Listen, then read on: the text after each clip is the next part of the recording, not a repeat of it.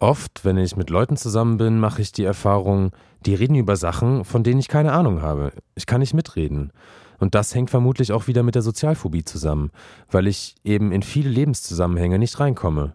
Ich habe keine Kontakte, weil ich nicht mitreden kann, und ich kann nicht mitreden, weil ich keine Kontakte habe. Es gibt aber immer wieder Menschen, die mit mir zurechtkommen und mit denen ich zurechtkomme und in deren Umgebung ich mich wohlfühle. Und dann funktioniert das. Und dann ist es auch gut, denn dann weiß ich, im Prinzip ist es möglich.